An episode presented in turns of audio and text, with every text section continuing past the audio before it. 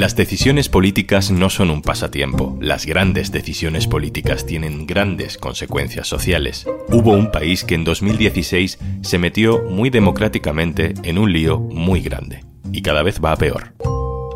Soy Juan Luis Sánchez. Hoy en un tema al día. Reino Unido y las ruinas del Brexit.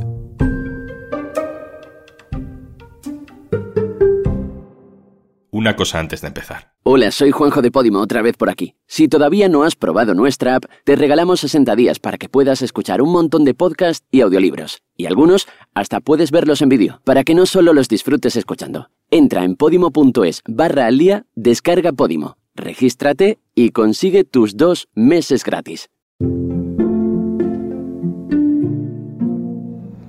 Hola Juan Lu, soy Bárbara Larrañeta y te hablo desde un parque en Londres donde viví con mi familia durante un año en 2019, cuando todavía no había entrado en vigor el Brexit.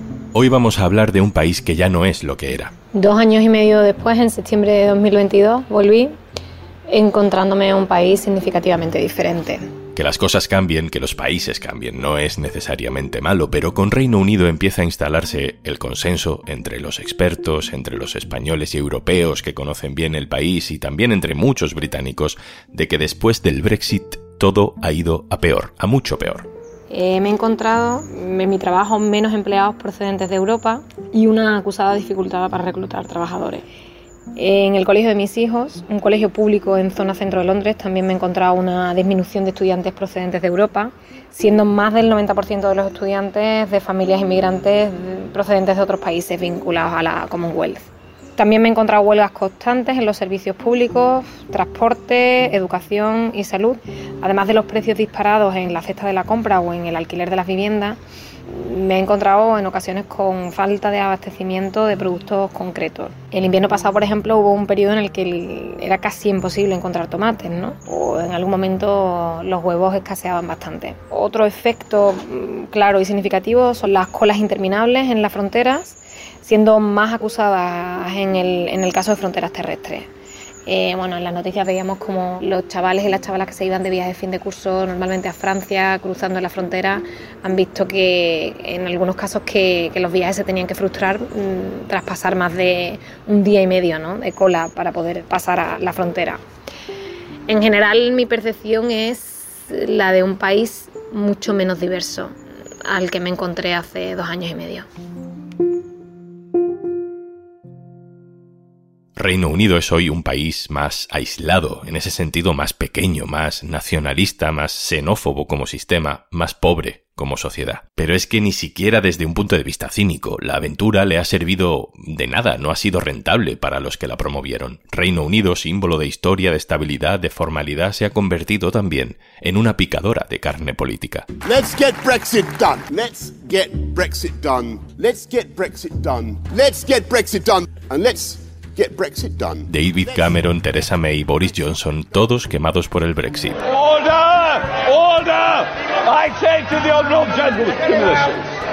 I will not tolerate such behavior. Liz Truss también fuera, duró menos que una lechuga fresca. This morning I met the chairman of the 1922 committee, Sir Graham Brady. We've agreed that there will be a leadership election. Y ahora Rishi Sunak, el actual primer ministro, que no es que esté tampoco en una situación muy favorable. It should be you, the consumer that makes that choice, not government forcing you to do it. Because the upfront cost still is high. Y a los innumerables cambios de gobierno hay que sumarle una guerra, una pandemia, la inflación, el cambio climático. María Ramírez, hola. Hola, buenas. María Ramírez, corresponsal internacional del diario.es, también vive en Reino Unido, así que te pregunto, María, a tu alrededor, en los medios de comunicación, en el día a día, ¿qué balance hacen los británicos del Brexit? ¿Esto es lo que pensaron que iba a ser cuando votaron a favor? Es todo mucho peor de lo que creían y, de hecho, ahora mismo la mayoría de la población cree que el Brexit fue una mala idea. Esto se pregunta muy a menudo en las encuestas y en las últimas que tenemos, que son de agosto, vemos que el 56% de los adultos dicen ahora que fue un error marcharse de la UE. El 32% siguen diciendo que fue un acierto y el resto no lo sabe.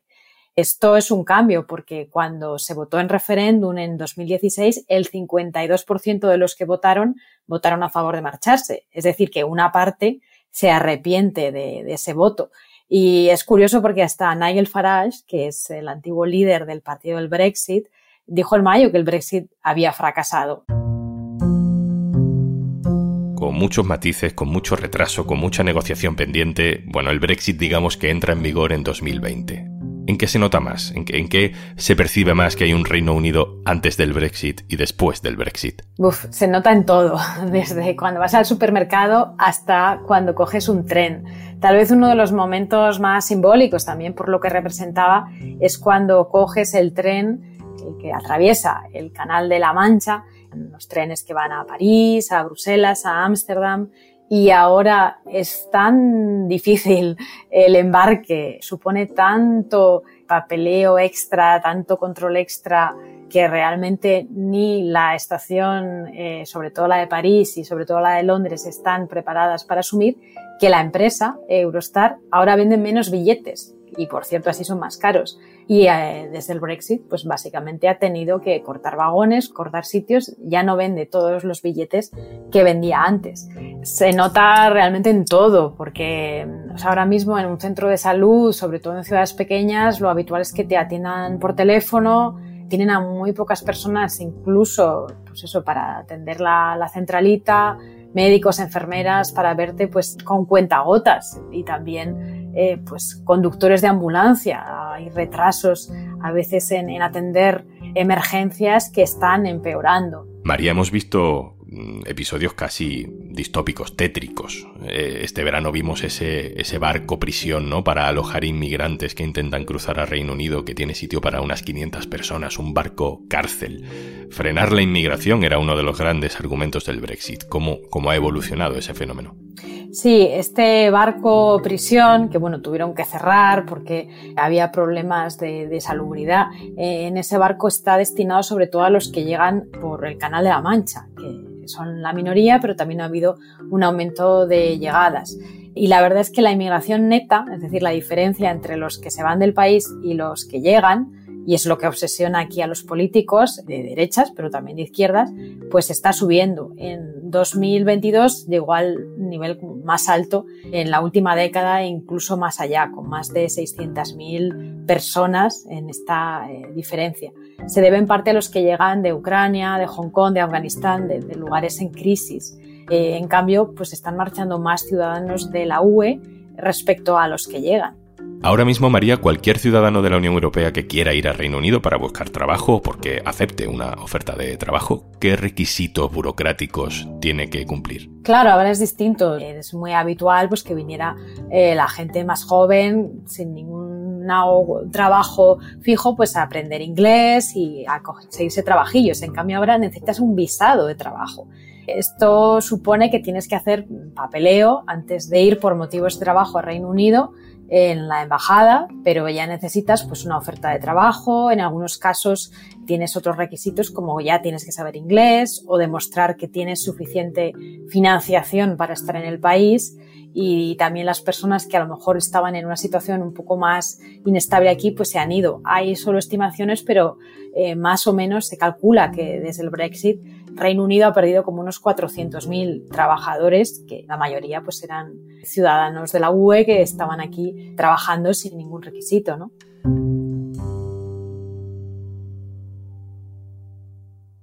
María, otra de las ventajas de estar en la Unión Europea era el libre tráfico de mercancías, de hecho, la fundamental, ¿no? La primigenia. Y levantar aduanas eh, y se sabía que iba a suponer muchísima burocracia extra para Reino Unido. ¿Cómo ha cambiado el comercio desde el Brexit? Pues mira, en realidad aranceles todavía no hay como tales en la mayor parte de, las compras-ventas entre empresas. Pero aún así, el comercio entre Reino Unido y la UE ha caído entre un 10 y un 25%, a distintas estimaciones. Y esto es porque, aunque no hay aranceles, hay mucho más papeleo.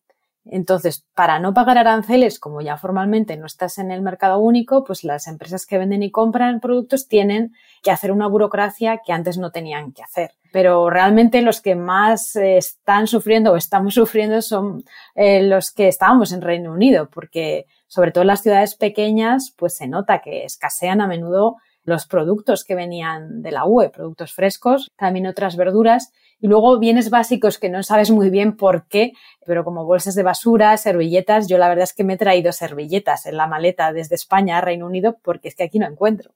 Bueno, María, y si todo esto es tan desastroso, ¿por qué ni los conservadores ni tampoco los laboristas se atreven a proponer dar marcha atrás y abrir el melón de que el Brexit fue un error y a ver cómo lo arreglamos? Es una historia triste, en realidad, para ambos partidos y ambos partidos están divididos. Ni todos los Tories son eh, pro-Brexit, eh, ni todos los laboristas son anti-Brexit. Pero bueno, digamos que ahora el primer ministro eh, claramente era pro-Brexit y la mayoría de los que le rodean son, eran más bien a favor del Brexit. Pero claro, para ellos pues es una historia bastante negativa, vistos los efectos que ha tenido. Para los laboristas, pues eh, en general también reabrir este debate tan traumático eh, para la población tiene pocas ventajas. Es verdad que ahora están hablando más de ello, pero como no hay una solución de manera inmediata, porque todavía casi están en la negociación de salirse como para pensar en volver a entrar, pues digamos que calculan que tiene pocos réditos plantear un debate eh, muy a fondo. Aunque la verdad es que desde que volvimos en septiembre el curso político, por primera vez Starmer se está atreviendo a hablar más de los problemas que ha traído el Brexit. Hay un aspecto casi literal, ¿no? Que define bien cómo el Reino Unido se está autodestruyendo. Y lo escribías hace poco en el diario.es. Decías que el Reino Unido se cae a pedazos. ¿A qué te referías? Pues es literal. Y es un tipo de hormigón, es difícil de traducir. En, en inglés son las siglas RAC, pero la traducción que encuentra más literal es hormigón celular curado en autoclave. Es un tipo de material prefabricado que se utilizó mucho en Reino Unido a partir de los años 50, sobre todo 60, hasta los años 80. El caso es que este tipo de hormigón, que también se ha utilizado en otros sitios en Europa, parece que el problema es que ellos lo utilizaron mal, lo utilizaron para estructuras clave y ahora lo que está pasando es que es un hormigón que se degrada con los años y ya ha habido eh, casos de derrumbes, ninguno muy grave, cuando era, por ejemplo, verano, en las escuelas, que parece que lo utilizaban mucho. Ahora mismo están en 200, vamos, escuelas que o bien estaban cerradas o bien tenían que revisarse para ver hasta qué punto este tipo de hormigón estaba presente. Y la verdad es que es un ejemplo, eh, aunque no tenga necesariamente que ver con el Brexit, de un poco también la decadencia de las cosas más básicas en este país.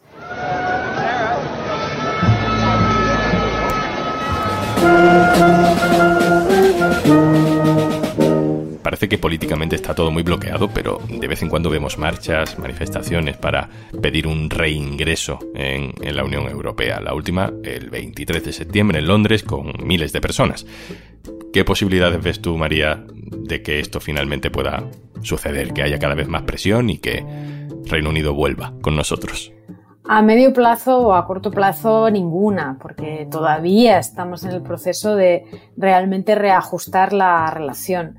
Lo que es más posible es que aprovechando una revisión que ya está prevista para el acuerdo de salida en 2025, por lo menos se intente por parte de Reino Unido, o eso es lo que está vendiendo ahora Starmer, el líder laborista, renegociar los términos para mejorar un poco la relación. Aún así, eh, es verdad que cuanto peor le vaya a Reino Unido eh, y mejor o, o, normal, digamos, le vaya a la UE, pues más probable es que en algún momento se reabra seriamente el debate en Reino Unido de volver, pero probablemente pues tiene que haber otros políticos, tienen que pasar generaciones, tiene que haber también pues un nuevo deseo entre los votantes, sobre todo entre los más jóvenes que no votaron esto que está pasando. Puede haber un nuevo impulso, pero para que haya una petición formal de Reino Unido, para que realmente se atrevan a dar ese paso, que por otra parte sería de, de, destino incierto. No está claro que la UE vuelva a coger a Reino Unido, tiene que pasar tiempo, años. María Ramírez, corresponsal internacional del diario.es, muchas gracias. Muchas gracias a vosotros. Y antes de marcharnos, si al abrir Podimo no sabes qué escuchar, nuestras propias creadoras y creadores te dan algunas ideas y comparten contigo en nuestra app sus podcasts favoritos. Tienes 60 días gratis en podimo.es barra al día. Esto es Un Tema al Día, el podcast del diario.es. Si te gusta lo que hacemos, necesitamos tu apoyo. Hazte socio, hazte socia del diario.es en el diario.es barra socio. El podcast lo producen Carmen Ibáñez, Marcos García Santonja e Izaskun Pérez. El montaje es de Pedro Nogales. Yo soy Juan Luis Sánchez. Mañana, otro tema.